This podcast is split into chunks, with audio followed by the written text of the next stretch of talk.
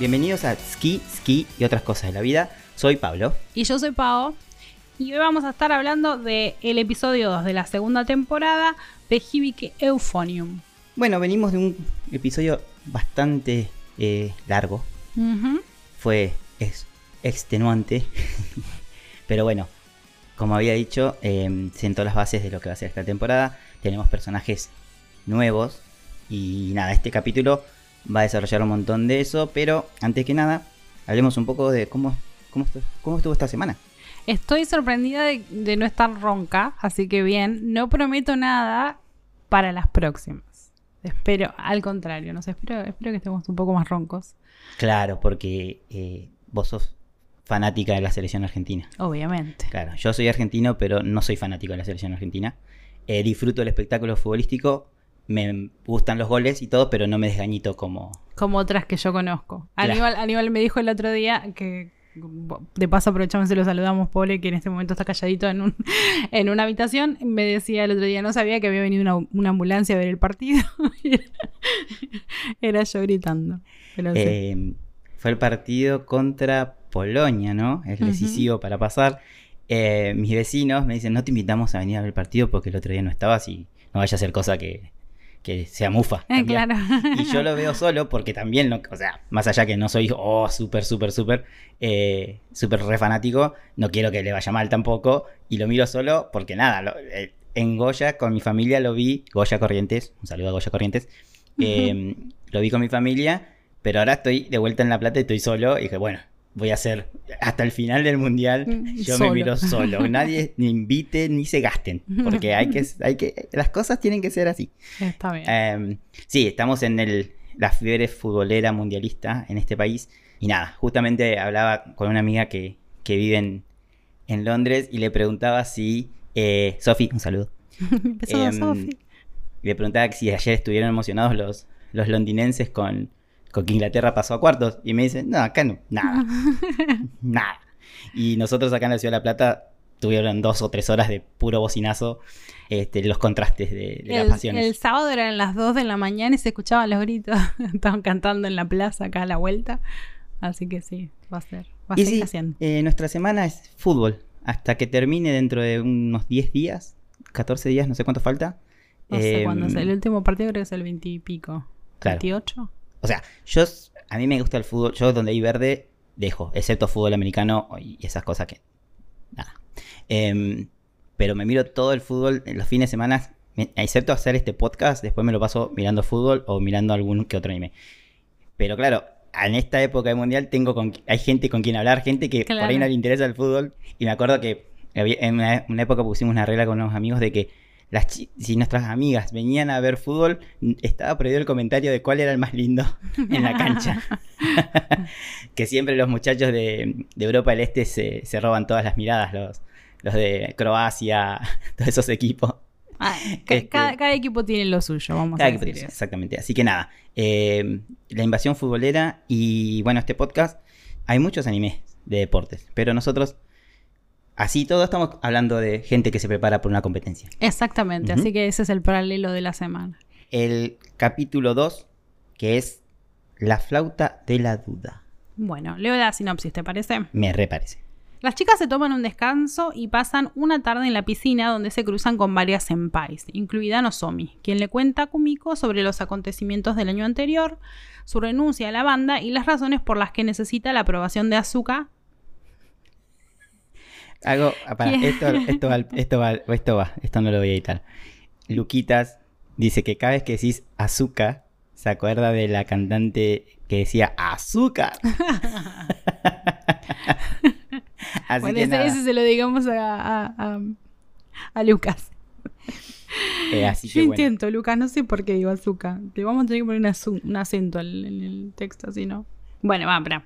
Dice que em, se encuentra con, con Nozomi, quien le cuenta a Kumiko sobre los acontecimi- acontecimientos del año anterior, su renuncia a la banda y las razones por las que necesita la aprobación de Asuka para regresar. Kumiko promete preguntarle a Asuka por qué se pone al regreso de Nozomi. Comienza el campamento de entrenamiento y Taki presenta una nueva instructora. Ante los rumores de que sea su novia, Reina queda atónita. Atónita, no atónita.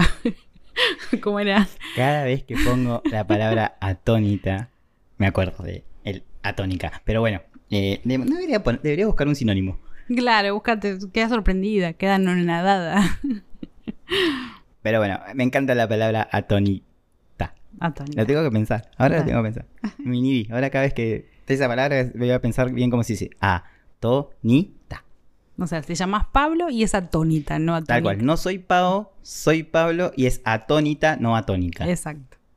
Listo. Eh, eh, las grandes revelaciones de la humanidad. Bien. Eh, vamos en detalle. Y dijimos que el capítulo anterior, el 1 de esta, de esta segunda temporada, era un capítulo largo. Este es de los normales, digamos, en tiempo, pero no pare.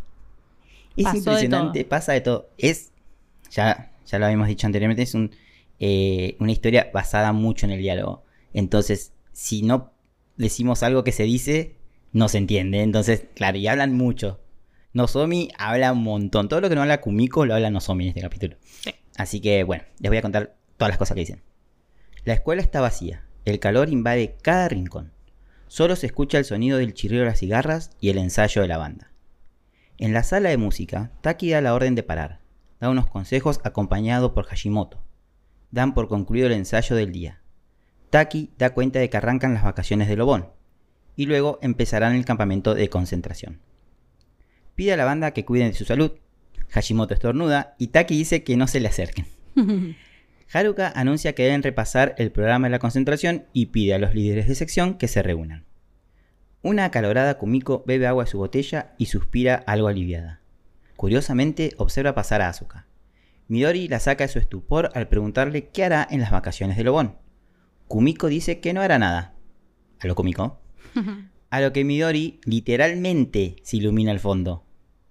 Se pone luminoso el fondo cuando está por hablar. Em, el efecto Midori. el efecto Midori. Eh, Midori la invita a ir a una piscina. En el tren, Kumiko invita a Reina a ir a la piscina junto a las demás. Reina sorprende a Kumiko al decir que sí irá. Y que quiere usar su traje de baño al menos una vez, ya que le empieza a quedar chico. Una poca disimulada Kumiko mira los senos de Reina, quien se sonroja. Una estupefacta y esperanzada Kumiko piensa, los senos sí crecen cuando estás en preparatoria. Lo sabía. Pobre Kumiko. Está obsesionadísima y la otra pobre la re, la recohidió. Mencionamos algo que es muy eh, particular. Bueno, no es particular, pero lo hemos escuchado más de una vez. Nada, es el festival. No, no el festival. Las vacaciones de Lobón. Que Paola muy amablemente nos va a contar. Eh, en realidad estoy canalizando Wikipedia para variar. Y bueno, acá les cuento. El Obon, U o Bon, U-Bon, o simplemente Bon, es una festividad de culto a los antepasados que tiene lugar entre del 13 perdón, al 16 de agosto del calendario solar en Japón. Es una tradición semi-religiosa que honra a los espíritus de los antepasados fallecidos. Esta costumbre de origen budista ha acabado convirtiéndose en parte de la cultura de Japón, no solo en los aspectos religiosos y culturales, sino también como una ocasión de interacción social con la comunidad. Viene siendo celebrado desde hace 500 años y tradicionalmente incluye danzas, bailes y festivales. La mayor parte del Japón celebra Obon en agosto, pero en algunos lugares se celebra en julio. Originalmente se celebraba en julio del calendario lunar. El Bon de julio se celebra entre el 13 y el 15 de julio, principalmente en una parte de Tokio y Yokohama, Shizuoka y en una parte de eh, la región de Tohoku y Hokuriku. Palabras fáciles. Todas las palabras fáciles me tocaron pero lo logré. Claro, son dos días. Y eh, es como que. Yo cuando, cuando escuchaba a veces en otros animes las vacaciones de Lobón pensé que eran, no sé, una semana. Y no, son dos días. Ah, Pero bueno, so- esos son los dos un días feriado. que eh, Taki no los puede hacer ensayar a los chicos. Porque la escuela le dijo "Eh, dos días, dos días de descanso. Em, ya vamos a ver por qué Taki es como es. Pero bueno, no lo vamos a anticipar. Bueno, acá hay Obon también en Argentina. La comunidad japonesa en Argentina celebra y muchos nos vamos a colar este año. No, este sí. año no, El el año 2023. Sí. Em, ya Yo que hablamos, participado, es muy divertido. quiero, quiero aprovechar esa oportunidad de ir, ya que estamos hablando de mucho de Japón en este podcast. eh, estaría Va- bueno Vamos a representación del podcast. nutrirse de, de su cultura en vivo. Em, y, no en y no solamente en dibujos. El trío y Reina llegan a una piscina pública. Están algo preocupadas porque hay demasiada gente, lo cual no es sorpresivo ya que están en Obon. Las vestimentas de las cuatro chicas son un claro reflejo de sus personalidades. Una super alegre Hasu que grita a nadar. Vos las ves y está eh, siempre diosa, reina. Obvio. Kumiko, super sporty, ella despreocupada de todo. Midori, super eh, tierna. Y Hazuki, Hazuki. Toda- Hazuki, Hazuki va de Hazuki. Em, Hazuki nada en la piscina que está repleta de gente.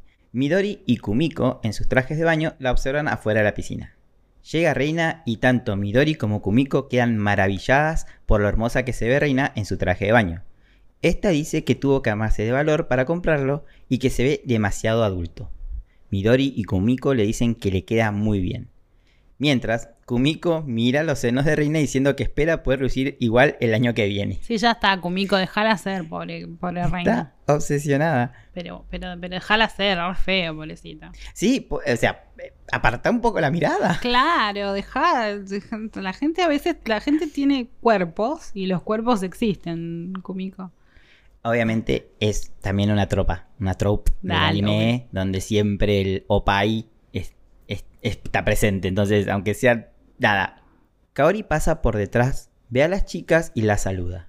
Mientras conversan, una chica de cabellos negros se acerca por detrás de Kumiko y la abraza. Kumiko sorprendida se aparta y le dice, ¿quién sos? La chica dice estar ofendida y le dice que se ven todos los días. Simula unos anteojos con sus dedos. Kumiko se da cuenta que es Asuka. Kumiko pregunta qué está haciendo ahí, a lo que Asuka le dice, ¿acaso no puedo venir a la piscina?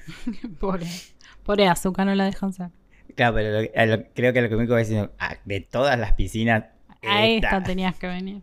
Kaori comenta que tienen pocos días libres, así que están aprovechando. Que también vinieron las demás. Supongo que se refiere a, a Haruka también. Una emocionada Yuko aparece en escena fascinada por lo linda que se ve Kaori. No es de sorprender que también aparezca Natsuki burlándose de Yuko y ambas empiezan a discutir. Ya es, ya es el, el- el gag recurrente de estas dos. Sí, no Que, podemos mm, tener una sin la otra. Se empiezan a insultar las remeras. ¿Qué, te, qué inscripción que tenés ahí? Yo, ¿Vos qué hablás? Que también no sabés que- Yo no hablo en inglés, no importa lo que está escrito. Kumiko y Reina se acercan a Midori, quien está comprando bebidas en una máquina expendedora. Le cuentan que están escapando de las senpais y que vinieron a acompañarla con la excusa de buscar hielo. Kumiko le cuenta a Midori que Yuko y Natsuki están discutiendo como siempre. Mientras Reina le pregunta a Kumiko si quiere un helado, Kumiko ve pasar a Nozomi y sale detrás de ella. Me mata que acá la otra la deja a media palabra a la amiga. ¿Vas a querer un helado? Y chau, se fue. Chau, Disculpame, me tengo que ir. Eh, y acá vemos algo que, o sea, ya lo hemos visto varias veces. Las chicas tienen, van a celebrar algo y agar- toman unas bebidas de alguna máquina expendedora o tienen que sacar un llavero de una máquina expendedora y donde hay las máquinas expendedoras en todos lados. Así que es una cosa que es muy... Hay máquinas expendedoras en todos los lugares del mundo, pero es algo muy japonés. Y... ¿Nos querés contar un pavo? Sí, esta vez no le pregunté a Wikipedia. Esta vez le, esta vez le pregunté a Japan Web Magazine, que es la página para que, si la quieren buscar, eh, jw-webmagazine.com.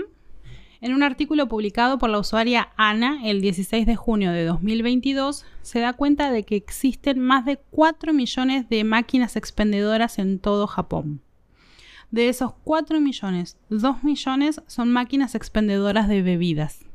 Eh, Ana comenta que una de las cosas que le llamó la atención en sus primeros días en Tokio fue que en muchas ocasiones había dos o tres máquinas expendedoras juntas y en todas ellas las bebidas eran similares y pensó, ¿no será suficiente con una sola? También recuerda que para su sorpresa, la primera vez que fue de viaje a Nikko, dentro del santuario de Toshogu, en el punto más alto del santuario, encontró una máquina expendedora. Después de eso se acostumbró a ver máquinas expendedoras por todas partes fuera de lo normal. Senderismo por las montañas, en áreas casi deshabitadas, etc. Eh, ¿Cómo son las máquinas expendedoras en Japón? Se preguntarán ustedes. ¿O no? O nadie y si no, eh, ahora les pregunto yo a ustedes. Y listo. Se acabó, la- se acabó el problema. Aunque la mayoría de las bebidas son principalmente agua, café, refrescos o jugos, algunas máquinas venden cosas que no, que no esperarías, como maíz, frijoles dulces o sopa de almejas, caldo de camarones o incluso curry indio. Una vez que ha llegado el invierno, las máquinas expendedoras venden bebidas calientes, no solo café, sino también las sopas mencionadas anteriormente. Después de las bebidas, lo segundo más vendido es la comida, especialmente helados o snacks. También hay algunos muy interesantes, por ejemplo, eh, máquinas expendedoras de ramen congelados y giosas que han salido recientemente en Tokio. Hace unos años las máquinas expendedoras de frutas se convirtieron en una tendencia, especialmente los plátanos, las bolsitas de piña o las manzanas picadas. Algunos propietarios de máquinas eligen vender tanto las bebidas como aperitivos. Em, ahora que mencionas lo de las frutas, eh, espero que haya gente que ha visto The Office acá. Si no, esto es un spoiler, pero han visto memes y más. En una época en los capítulos se habían obsesionado todos, querían ganar un premio pero tenían que bajar toda, toda, la, toda, la, toda la sede de Scranton, ¿no? Tenía que, todos tenían que bajar de peso. Había un peso general que tenían que llegar para ganar un premio de la compañía. Y entonces era todo saludable. Y el estarado de Dwight va en las máquinas expendedoras y ponía frutas postas, frutas, frutas. un mosquerío.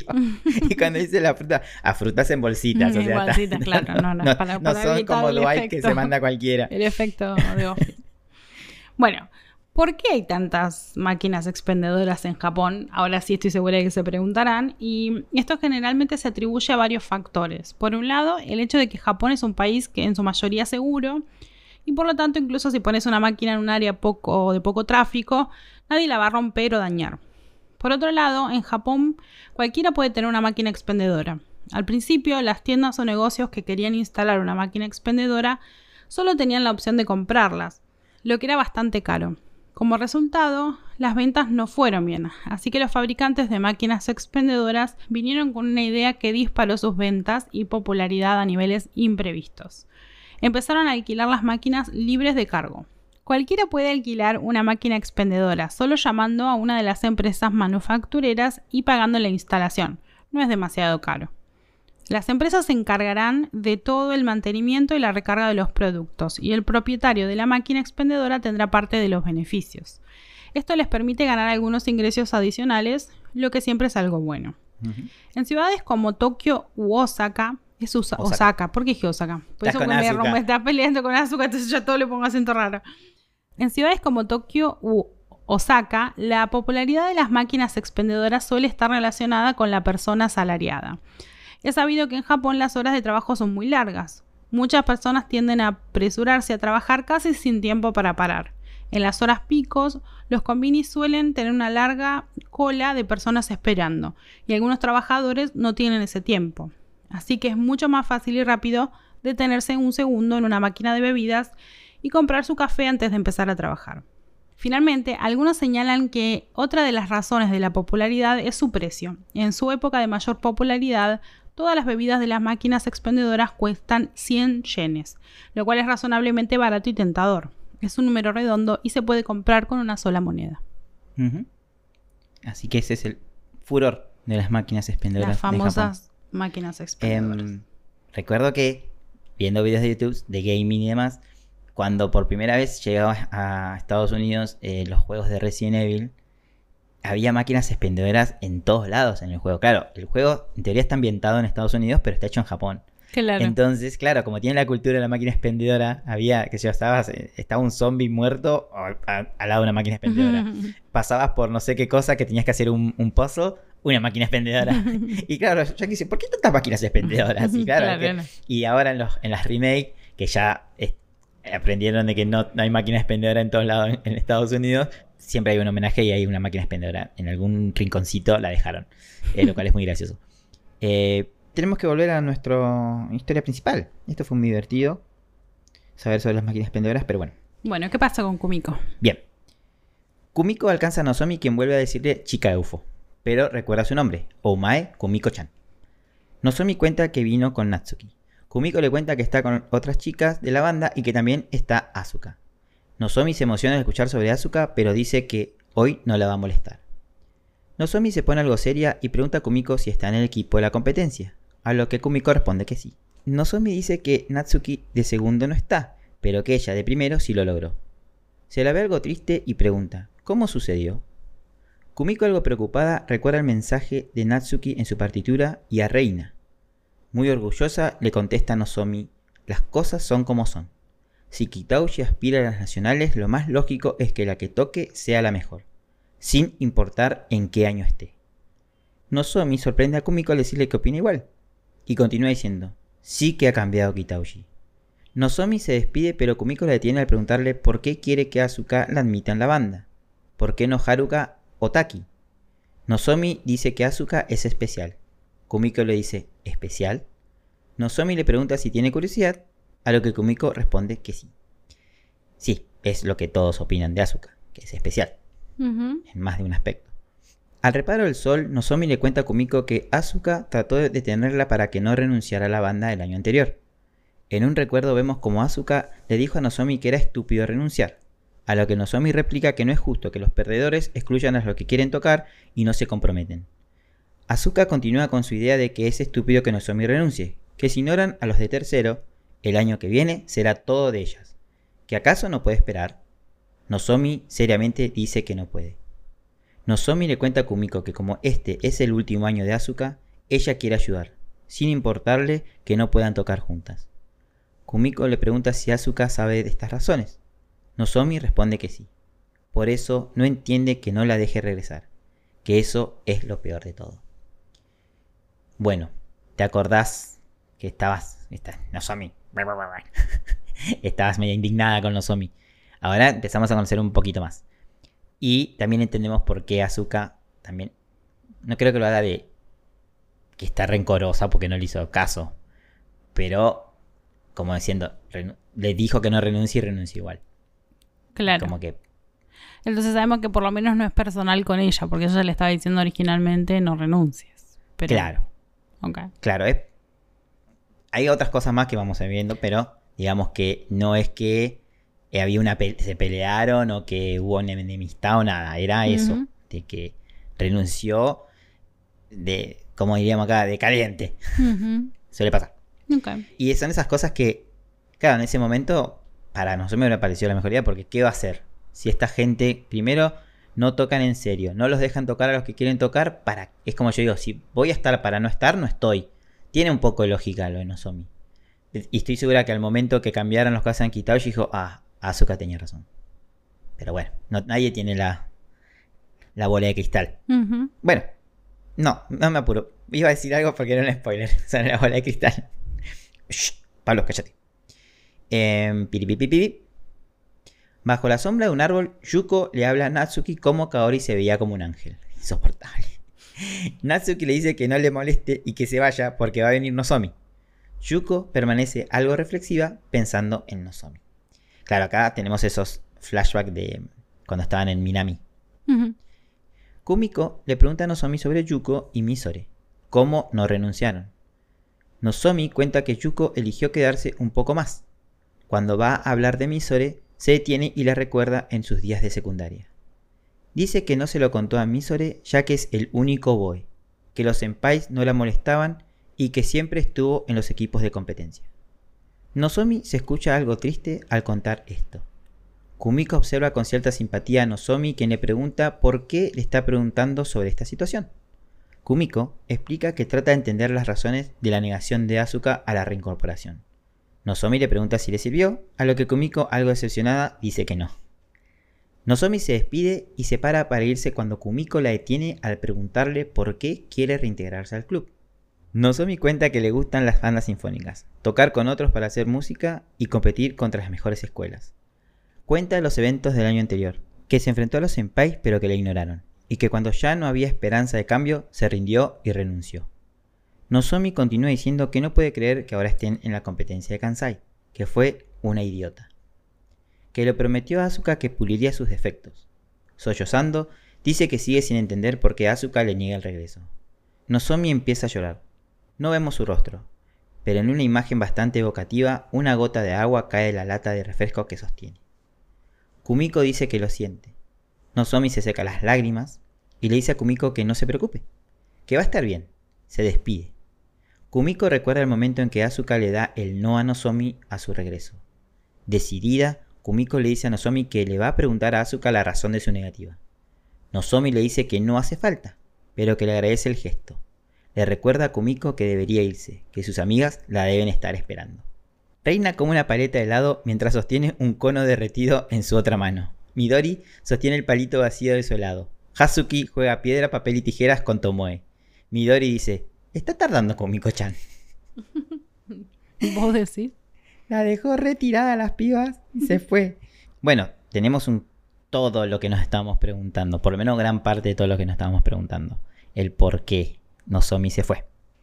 Y acá es un poco, viste que Reina siendo reina dice, se rindió porque se...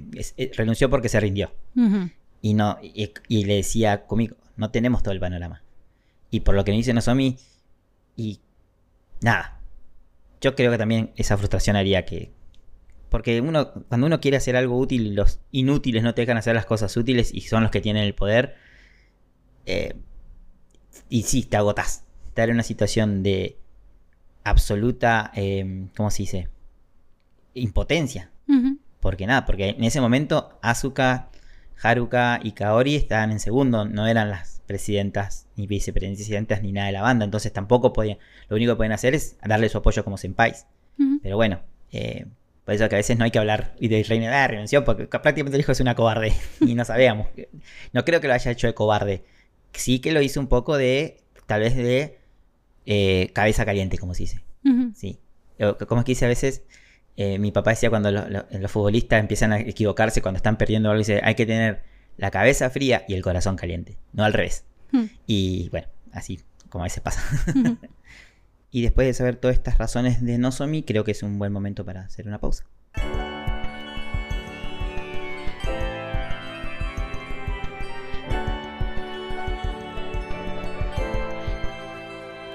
Y regresamos. Las vacaciones de Lobón terminaron y la banda llega al campamento de concentración. Kumiko, Reina y Midori están fascinadas por lo bien que se ven las instalaciones. Taki les da la bienvenida y comenta que llegó antes para ayudar a Miche Sensei. Ante la observación de Kumiko de que él también llega temprano a los ensayos, Taki les dice que su trabajo es muy satisfactorio y por eso se esfuerza. Continúa diciendo que como no tiene esposa ni hijos, se puede volcar de lleno a su trabajo. Y ahí tenemos el porqué. No se toma días libres y no, le da prácticamente días libres a los chicos. La banda está reunida en una sala de ensayos. Kumiko recuerda la promesa que hizo a Nozomi de preguntarle a Azuka la razón de la negativa de su regreso a la banda. Kumiko, a lo Kumiko, ya está arrepintiéndose. Mira a Asuka, quien la ve mirándola, y le pregunta qué le pasa. Kumiko dice que no pasa nada. Aparte, tiene cero disimulo. Ella está. encima la tiene al lado. Viven al lado en los ensayos. Y está. ¿Qué? ¿Qué? ¿Qué te pasa? Mira, em, Gila. Taki llega a la sala y anuncia que quiere presentarles a alguien.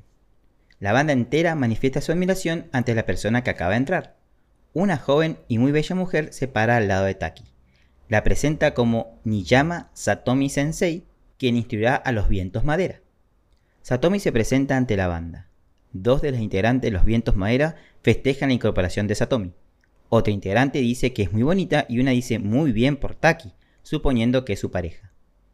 Taki anuncia los lugares y horarios de prácticas por secciones, dice que aunque Satomi es muy joven, es muy talentosa, que presten atención a sus observaciones. Satomi, en tono burlón, le dice a Taki que no va a conseguir nada con sus halagos. Taki dice que solo dice la verdad. Satomi dice que es un honor que él hable así de ella. Como costumbre, las suposiciones y chusmerías del club no se hacen esperar y todos deliran comentando qué relación tienen Taki y Satomi. Reina está petrificada ante esta revelación. Kumiko dice que Reina estaba con ojos de pescado muerto. Y mm, nada, no vamos a hablar de esto porque los tenemos las orejas aburridas de lo que opinamos de esta... Iba a decir obsesión, mm, esta enfatuación. ¿Enfatuación estaba bien dicho? No creo que exista en español, la, creo que la acabas de inventar. E-, exclusivo para este podcast, infatuación.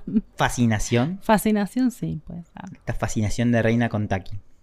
Pero bueno, eh, Nada. Yo ya te dije, que Reina esté todo lo ah, que quiera con Taki.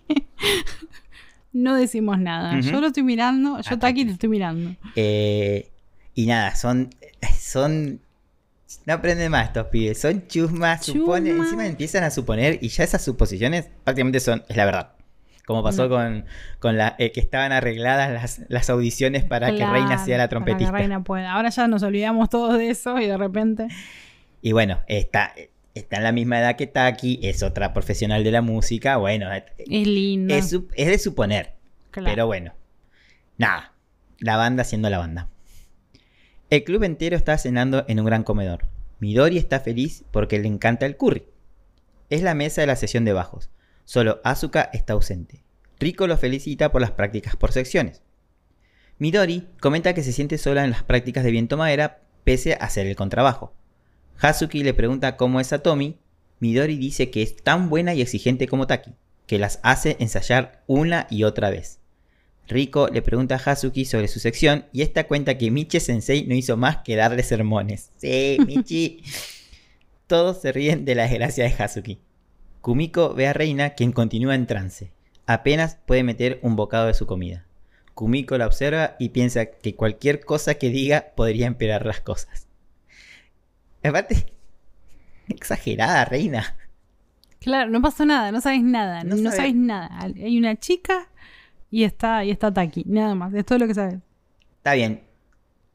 Yo recuerdo cuando tenía 15 años y me gustaba alguien también, era como que era- eh, se te terminaba el mundo, ¿no? Aparte analizabas cada cosa, cada interacción, no sé, y si Y- la persona se comió un flim puff, vos te pensabas que el flim puff no solamente era lo mejor, sino que te comprabas mucho flim puff, Claro. te perfumabas de Y, flim y puff. tus amigos ah, no ayudaban porque te No. metían ficha. Era, Exactamente. sí. Es, Contribuían. es entendible. Un poco exagerada con respecto a nosotros en Reina, pero bueno, es una dramatización. Es un melodrama, como decían los detractores del, del anime de Reencuentros de la Vida. Kumiko sale del comedor y ve a Natsuki hablando por el celular. Al ver a Kumiko, le hace un ademán para que se acerque. Natsuki le dice a Kumiko que Nozomi le agradece por su oferta de hablar con Asuka, pero que no tiene que hacer tanto por ella. Que no quiere molestar a sus kohai, en especial tras lo del año pasado. Kumiko le dice a Natsuki que debe agradarle mucho a Nozomi. Natsuki dice que en realidad la admira. Recordando su tiempo en la secundaria Minami, le cuenta a Kumiko que Nozomi era la presidenta de la banda, que son polos opuestos en cuanto a afrontar los problemas. Pero Nozomi es demasiado sincera. Vemos como Nozomi pedía a sus senpais de tercero que la dejen ensayar para la competencia. Natsuki comenta que no solo no pudo ayudarla, sino que encima empeoró las cosas. En el recuerdo llama a las senpais divas y que Nozomi no pierde el tiempo con ellas. Esta chica cada, cada vez suma Es más bardera, puntos. bardera. Kumiko está sorprendida y admirada por las acciones de Natsuki, quien dice que cree que está tratando de compensar a Nozomi por no haberla ayudado antes. Kumiko se ve algo frustrada. Natsuki le dice que solo debe preocuparse por la competencia de Kansai, que ella se va a encargar de ayudar a Nozomi. Kumiko dice que hubiera sido muy simple haberle dicho que sí, pero que la palabra quedó atrapada en su garganta. Y... Sí, es verdad, podría, si no lo que dije Natsuki, no te preocupes, no hace falta que le preguntes nada a Asuka.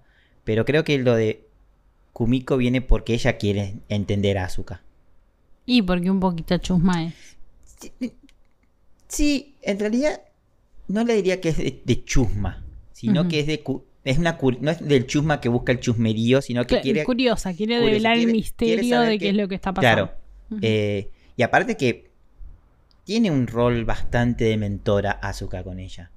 Entonces es- tiene una relación de cercanía entre todos con la banda, más allá que es, es su senpai directa, es la que toca el mismo instrumento. Entonces ella quiere entenderla un poco más porque al fin y al cabo, eh, nada, pasan mucho tiempo juntas y quiere entender por qué esta persona que es tan jovial y tan... eh, que parece que es espíritu libre, de repente se pone tan severa con esta chica. Y es entendible. Yo también, si tuviera, si fuera Kumiko, también estaría queriendo saber qué pasa. ¿Qué pasó? Eh, pero bueno, pero yo soy un poco más, más, eh, ¿cómo es? Eh, es- eh, ¿Cómo se dice?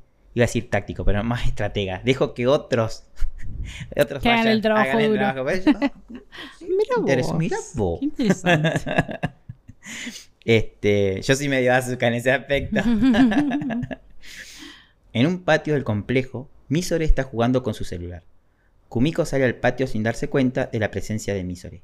Se coloca unos auriculares y empieza a escuchar una melodía. Misore escucha el leve sonido que emiten los auriculares de Kumiko y se sorprende algo compungida. Kumiko recuerda lo que Nozomi y Natsuki le contaron sobre la reincorporación de Nozomi y se pregunta, ¿por qué Asuka no quiere a Nozomi de regreso? También recuerda lo que le dijo Reina en el festival, que el regreso de Nozomi afectará a la banda y a la competencia, que Asuka está en lo correcto. Kumiko continúa reflexionando y recordando. Misore continúa con su juego. Kumiko recuerda las actitudes de Asuka respecto a las audiciones de solistas y lo que le dijera antes de la competencia de Kyoto. Desearía que este verano no termine. Kumiko se pregunta qué es lo que realmente piensa Asuka. Misore se ve alterada por la melodía que escucha Kumiko y la sorprende cuando le llama la atención pidiéndole que detenga la melodía, que la detesta. Tiene su carácter, la, es Mm. tranquilita, pero Sí, es muy directa. Eso igual es eh, punto a favor de Misore. Es- sí. No le va a decir, eh, ¿podés dejar la música eh, porque estoy haciendo algo? No, me, la Apagala. Kumiko le pregunta qué está haciendo y Misore le dice que juega un juego de ritmo, que no puede dormir. Misore invita a Kumiko a sentarse junto a ella. Kumiko pregunta, ¿puedes jugar sin sonido? Se la ve un poco incómoda. Misore le pregunta si le gustan las competencias y continúa diciendo que ella las detesta, que todo depende de la opinión de los jueces. Kumiko dice que eso es como debe ser. Misore pausa el juego y mirando directamente a Kumiko le dice, como debe ser, aunque hagan sufrir a tanta gente. Kumiko se disculpa. Misore dice que está sufriendo, que desea que las competencias no existieran. Kumiko le pregunta por qué entonces sigue en la banda. Misore recuerda a Nozomi y su promesa de ganar oro en la preparatoria. Dice que no sabe. Kumiko le llama la atención, pero Misore sigue recordando tocar el oboe, a Yuko y el oro en la competencia de Kyoto. Misore dice que ya no sabe nada. Ambas se quedan sentadas en silencio. Creo que no, no nos dice mucho, pero dice bastante. Misore detesta las competencias, pero está en la banda que va a la competencia. Y como dice Kumiko, ¿para qué estás en competencia si no te gustan? Pero tiene un peso gigante, me parece, esa promesa que hicieron con, con Nozomi cuando perdieron en, en el secundario. Eh, bueno, no voy a decir más nada porque yo sé cosas. ¿Vos qué intuís? Yo tengo un problema que es que vi el siguiente capítulo. Está bien. Entonces. ya- Bueno, ya, ya, hagamos de ya cuenta me que quedé no lo viste.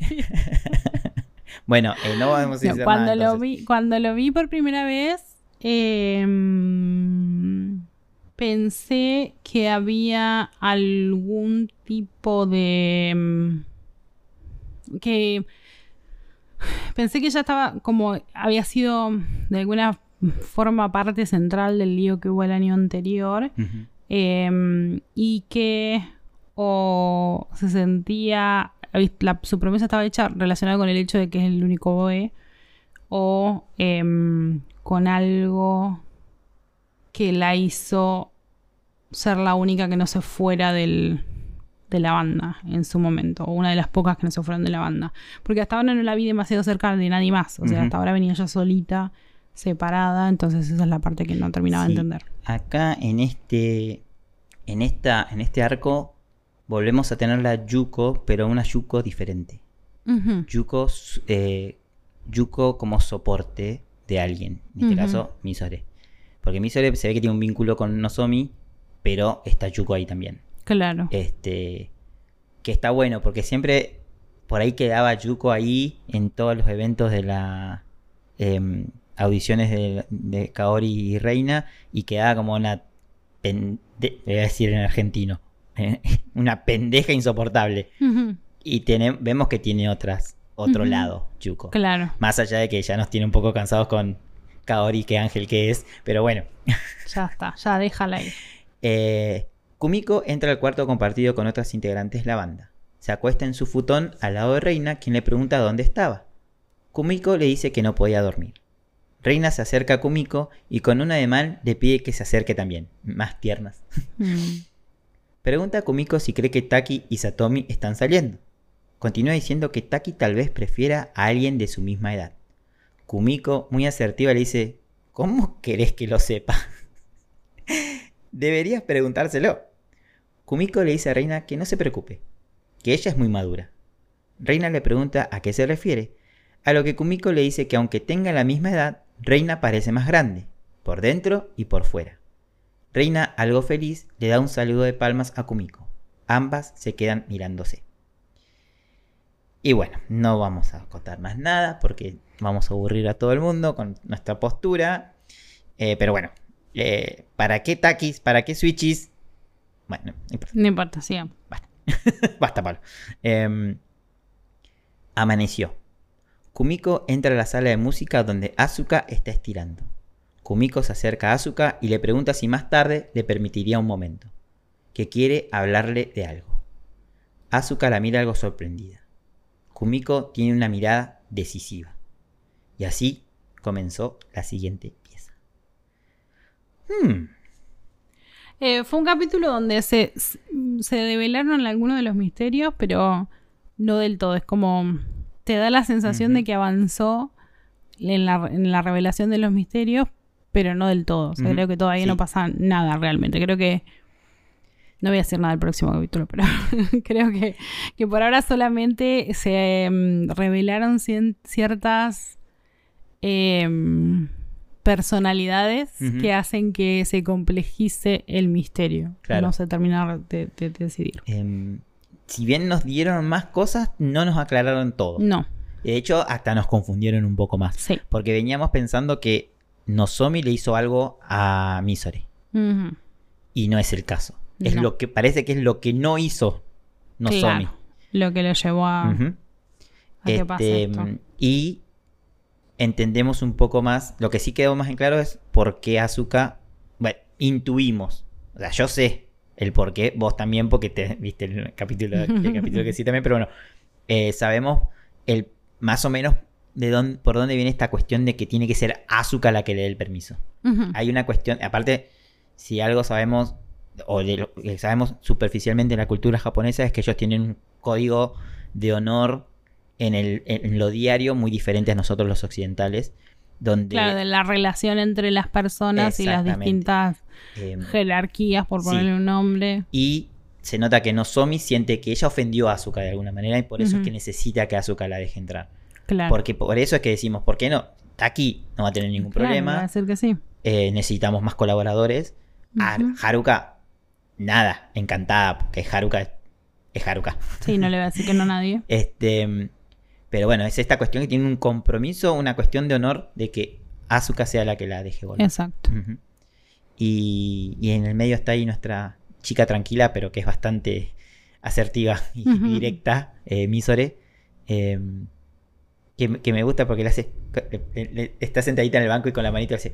Tac, tac. Tac, tac. Em, y bueno, eso fue el episodio 2 de la temporada 2 de Hibiki Euphonium. Y. mm, ¿Algo más para decir? Eh, que me parece, está súper interesante. Tengo miedo de que terminemos con algunos personajes que me están gustando y me están pareciendo súper interesantes, que se termine resolviendo de la misma manera que se resolvió cierto capítulo que no voy a nombrar, cierta ova que no voy a nombrar, La ova. la ova del, Que no del- se de la aquella ova que no debe ser nombrada. Eh, nada, tengo un poco de miedo, así que estoy acá como un poco reticente a dejarme ir con mi cariño a ciertos personajes. Vamos a ver cómo evoluciona la cosa. Eh, nuevamente tenemos esta noción que ya venimos hablando. Nos decepcionamos un poco con la ova que no vamos a mencionar. Pero siempre decimos que hay personajes que tienen capacidad de tener su propio spin-off. Sí, Bueno, esto no, no es un spoiler porque se- si alguien lee Hibiki Euphonium, la página de Wikipedia, va a encontrarlo. Hay un spin-off que es Liz y el pájaro azul y está enfocado directamente en Nozomi y Misore. Y son nuestras son casi las protagonistas de este arco, a tal punto que tienen su propia película. Muy bien. Así que eso habla igual todavía queremos la película de Asuka Haruka y y Kaori en sus años de sus Totalmente. primeros años de sus años mozos. este, pero bueno, esperemos por ahí capaz algún día. ¿Quién ¿Qué te te dice? Em, bien, Terminó este capítulo. Vamos a, a juntarnos la semana que viene a hablar del capítulo eh, número 3 de la temporada 2 que se llama Nocturnos de Preocupación. Chan. Sí. Eh, aquellos que por ahí son más wikipedianos, estoy usando los títulos que pone Crunchyroll. Así que por ahí en, en Wikipedia no coinciden los nombres. Yo me, me casé con los nombres que dice Crunchyroll porque, bueno, es, es donde lo miro. Pero busquen Eh, capítulo 3, temporada 2 ujú. y lo encuentran. Y con eso llegamos al final de un nuevo episodio. Sí, recuerden chequear el próximo episodio en su app de podcast favorita, seguirnos en todos lados, Instagram, donde quieran. Y bueno, hasta la próxima. Hasta la próxima. Gracias. Gracias. Ski, Y otras cosas de la vida es producido por Paola Parra y Pablo Campbell. Música original por Rafael Garritano. Arte por Natalia Caribe. Recuerden contactarnos a ski.ski.podcast.gmail.com o en nuestro Instagram ski.ski.podcast. Gracias por escucharnos.